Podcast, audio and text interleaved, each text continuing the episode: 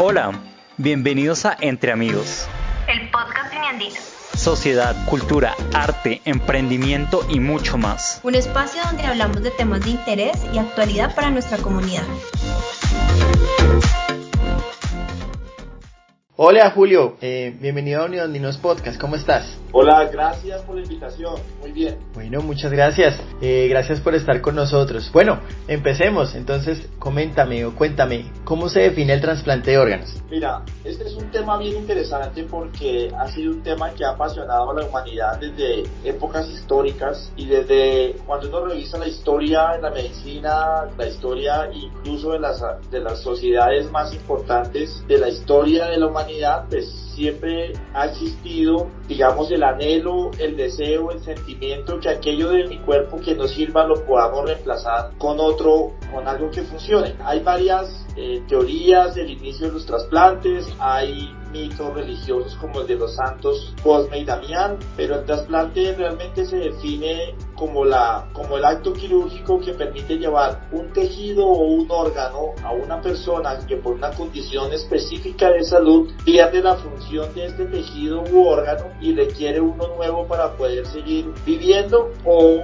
mejorar su calidad de vida. Ok, bueno, ¿y cuáles son los tipos de trasplante de órganos que existen? Mira, uno tiene que, hay varias maneras de clasificar los tipos de trasplantes, pero uno puede dividirlos básicamente entre trasplantes de órganos y de tejidos. Órganos, uno podría pensar en, en riñón, en hígado, en páncreas, en intestino, en corazón, en pulmón, mientras que en tejidos uno puede pensar en córnea, hueso, piel, membrana amniótica, es decir, esa placenta cuando los cuando las, las, madres dan a luz, esa placenta, algunos tejidos de esa placenta, que es un órgano, que es un tejido muy muy rico en nutrientes y varias y, y, eh, tiene una capacidad protectora importante, se pueden extraer algunos tejidos de, de esta placenta para eh, cirugías oculares específicamente. Pueden haber también una forma diferente de clasificar los, digamos, los trasplantes o los, o los órganos que se donan y se pueden clasificar si vienen de un donante vivo o de un donante cadavérico. Es decir, que no siempre yo debo fallecer para poder pensar en donar, yo puedo donar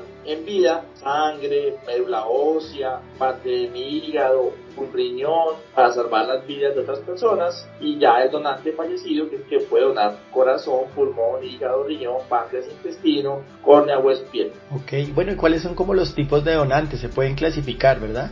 Sí, como yo te decía, son o donante vivo o cadavérico. Puede haber donantes también en otras clasificaciones, el donante de acuerdo al origen de la enfermedad que lo lleva a la lesión. Me explico un poco mejor. Puede haber donantes de muerte encefálica, es decir, pacientes que tienen lesiones neurológicas graves, que tienen daño cerebral permanente y los lleva a la condición de muerte cerebral. Ellos pueden donar tejidos y órganos. Pueden haber donantes a los cuales su corazón se detiene, hacen lo que la gente llama un paro cardíaco. Ellos pueden donar tejidos y una clasificación que se llama donante en asistolia, pero que es un donante que solo vemos en Europa, en el primer mundo, porque implica una tecnología diferente, con máquinas que pueden simular el flujo sanguíneo por un tiempo, con pistones de compresión torácica y una cantidad de, de tecnología que no la tenemos disponible en nuestro país. Y bueno, ¿cuál crees que es la importancia del trasplante de órganos? Porque es importante.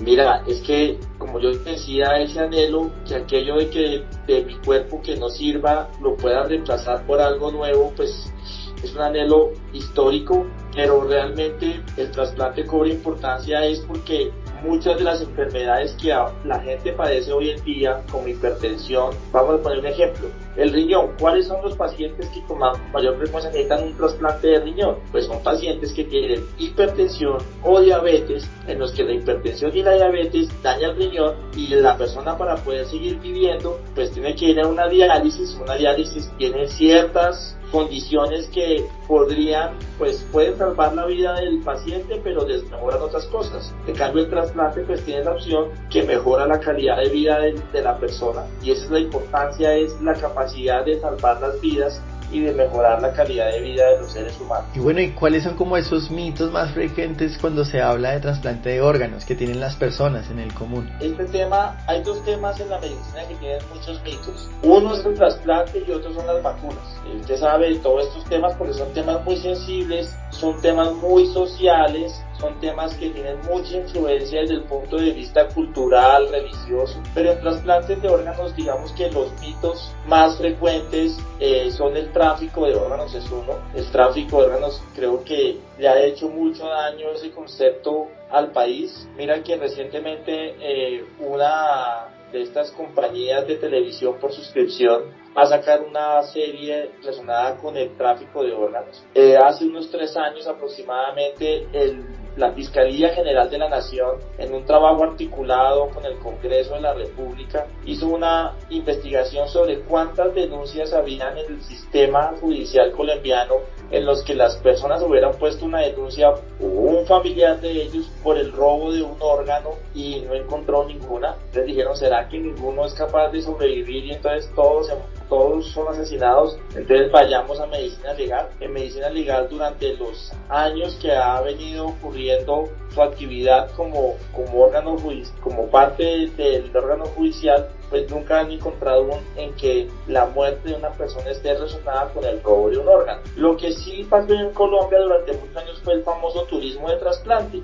Pues, ¿qué era lo que pasaba acá? Aquí somos tan buenos, tan generosos, que bajo el amparo de la Constitución Nacional y entendiendo que el derecho a la salud es un derecho universal, muchos extranjeros vinieron al país eh, a través de acciones de tutela ingresaron al sistema de donación y fueron trasplantados por el, por el sistema de salud colombiano. El otro tema ahí que, que me salta es el tema religioso. Eh, muchas veces la gente siente el temor que si la persona fallece y dona, después cuando resucite, entonces cómo va a resucitar y qué órganos va a resucitar. Entonces yo les digo a ellos que, que vale la pena recordar el inicio de estas festividades y de estas conmemoraciones de la muerte de Cristo, pues que obviamente cuando iniciamos todo esto mm, lo hacemos a través de la imposición de la del miércoles de ceniza y aquí simplemente lo que sabemos es que en polvo somos y en polvo nos convertiremos y esa es una razón muy importante pero para los que son creyentes como yo sabemos que Dios ve con mejores ojos la posibilidad de poder ayudar a otro a otro, a otro niño a otro ser humano a que salve su vida creo que tiene mucho más valor eh, mismo que la resurrección en, en carne Sí, otro mito que yo he escuchado, por ejemplo, es la edad, ¿no? Hay personas que dicen, no, yo ya tengo 50 años, 60 años, ya estoy muy viejo para donar, ¿no? ¿Qué, qué le responderías a ellos? Pero, pero mira que ese más que un mito es un desconocimiento, porque digamos que hay, hay que entender dos procesos diferentes. Uno es todos los colombianos bajo la ley de presunción legal. El, sistema de donación está regido bajo un sistema que se está basado en el concepto de presunción legal. ¿Qué quiere decir la presunción legal? Que todos los colombianos tenemos el derecho en vida a manifestar si queremos ser o no ser donantes. No somos obligados. Pero quien no manifiesta la voluntad negativa, el Estado presume que esa persona estaba de acuerdo. Entonces todos tenemos la potencialidad de ser donantes, pero hay un acto médico que es el que define que de ese cuerpo podamos extraer órganos, órganos y tejidos que sirvan para salvar la vida de otras personas. Entonces, en ese orden de ideas, todos tenemos la posibilidad de ser donantes, pero hay un acto médico que hace que una persona defina que ese órgano pueda ser utilizado para trasplantarse. Me voy a este ejemplo. He tenido pacientes jóvenes a los cuales hemos entrado a cirugía para salvar esos órganos y nos hemos encontrado, por ejemplo, hígados y los hígados parecen de pacientes de 70 años. Eso nos dice cómo un chico de 20 años tiene un hígado de casi un paciente de 70. Obviamente tiene que ver muchísimo, digamos, con los hábitos de vida que ejerce, que tiene esa persona. Pero también nos hemos encontrado pacientes de 70 años con hígados sanos, en muy buena, en muy buena condición, que se pueden trasplantar a otra persona. Entonces, aquí la edad es un mito, como tú decías, es, es, una, es un desconocimiento, pero la edad no es un factor que, que diga si alguien puede ser donante o no. Lo que hace que una persona se defina como donante no es su edad, sino es la capacidad de función de ese órgano validado a través de un acto médico que es lo que hacemos los equipos de trasplante al seleccionar ese posible donante. Ok, vale. Y bueno, ¿cómo ves el panorama en Colombia con respecto al trasplante de órganos? Colombia es un país que está lleno de muchas como, como tú lo dices y lo recalcas, de muchos mitos, de muchas situaciones en que la opinión pública, la gente, las personas en general, pues tienen temores, algo parte tiene que ver con una sensación famosa esa del, del gen de la malicia indígena nos enseñaron a todos era que toda buena obra tiene su, su guardado. Y en ese estado pues de miedo de que hay robo de órganos y todo esto, que eso no es cierto, pues claramente Colombia es uno de los países en América Latina con las tasas de donación más bajas un ejemplo, el país líder en el mundo que se llama España en donación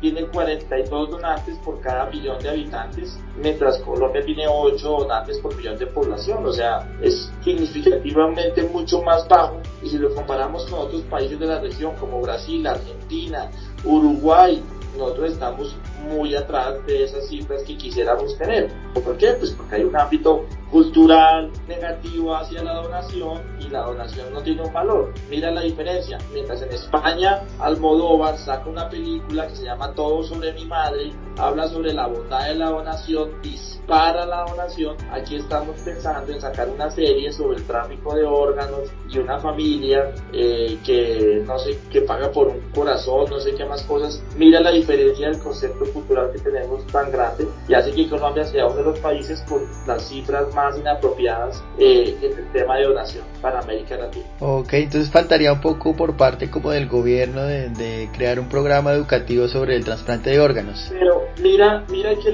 que el gobierno tiene unas, mira, el gobierno ha hecho, el Instituto Nacional de Salud, el Ministerio de Salud han hecho muchísimo por la donación, han hecho campañas, las secretarías de salud, todo el mundo ha trabajado, pero cambiar ese concepto Mira, es increíble, pero si tú te das cuenta, hace un par de días, aún en algún noticiero estaban hablando de esa noticia que hace veintipico de años en Barranquilla, en la Universidad Libre, extraí, mataban indigentes para extraer los órganos para, para donación. Ya sabemos que eso no fue cierto, en lo de la donación fue cierto que sí asesinaban eh, indigentes, pero esos indigentes los usaban para venderlos a los anfiteatros de las facultades de medicina de la ciudad. Entonces, como una mala noticia sí tiene mucho más impacto, tiene mucha más recordación que una buena noticia y realmente aún esperamos que más que las campañas que ha hecho el gobierno, que creo que han sido suficientes, hay que esperar ese cambio cultural y que la gente vea la bondad de la, de la donación. Mira, es un tema que está inmerso en un cambio generacional, si tú te das cuenta, para los que tienen hijos y vieron la película Toy Story 4, creo que es, ahí hablan sobre donación y hablan sobre la posibilidad de las personas de ayudar a otras en un acto que está en una película para niños y está inmerso esa responsabilidad en otros otros temas que esperamos logremos hacer ese cambio generacional muy pronto y no demore tanto. Ok, vale. Y ya a nivel tecnológico, técnico, de capacitación, Colombia, ¿cómo está? Colombia tiene equipos quirúrgicos muy buenos. O sea, aquí lo que hay es servicios de trasplante, cirujanos entrenados, coordinadores, enfermeras jefes, eh, anestesistas, mm, instrumentadoras, tenemos los equipos, tenemos la capacidad técnica para rescatar cualquier órgano, de los cuales existen para donar como el corazón, el hígado, el riñón, el páncreas, el pulmón. Tenemos la capacidad de traerlo y de llevar e implantárselo a la persona que lo necesita. Entonces digamos que esa parte de Colombia sí tiene una tecnología muy buena, un personal médico muy bien entrenado, pero el problema es que no tenemos donantes. Bueno, Julio, muchísimas gracias por esta entrevista y gracias por tu tiempo. No, a ustedes gracias por la invitación y es un placer inmenso y, y, y, y agradezco muchísimo que este tema sea uno de los temas a discutir con la población, hay que llevarle mejor información, esa es la responsabilidad de ustedes como periodistas, esa responsabilidad social de romper esos mitos, de romper las cadenas de mentiras y hacer que el trasplante sea una actividad vista con mejor ojos por la población. Gracias. Listo, gracias.